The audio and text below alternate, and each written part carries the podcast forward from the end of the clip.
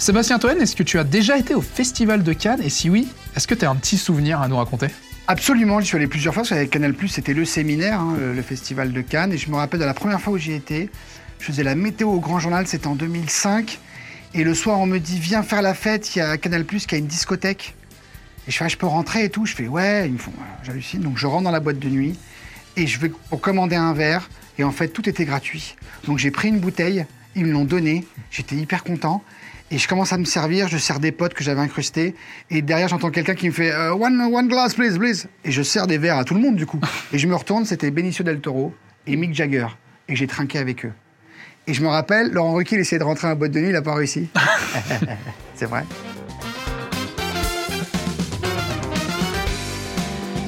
Alors, justement, à qui tu remettrais la palme d'or de la meilleure grosse tête? Je remettrai la palme d'or de la meilleure grosse tête, je pense à Paul Elkarat, qui répond bien et euh, côté très intelligent, qui compte tout, qui sait tout, qui fait chier un peu aussi, parce qu'on est jaloux, mais, mais il le mérite.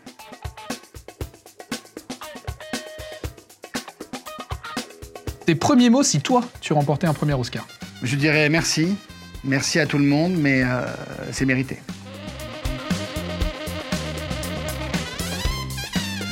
Avec quel couple des grosses têtes réaliserais-tu une comédie romantique?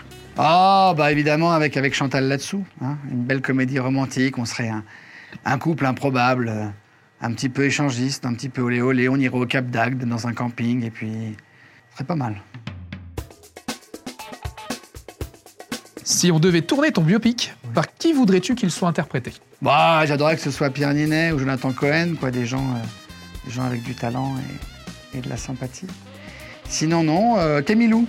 Camilou pourrait jouer mon rôle.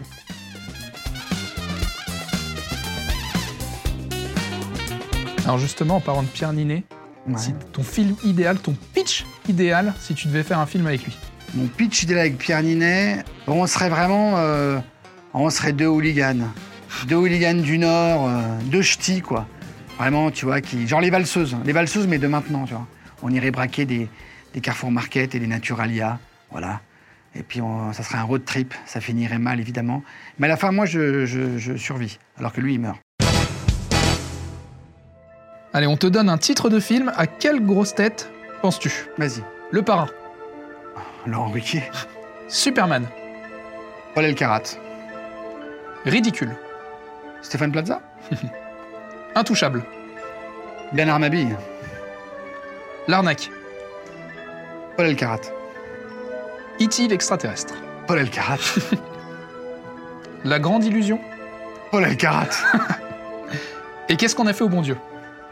Faudrait, faudrait, euh, trouver un mec qui ressemble à Clavier, mais un peu moins bon. En... Junio Gérard?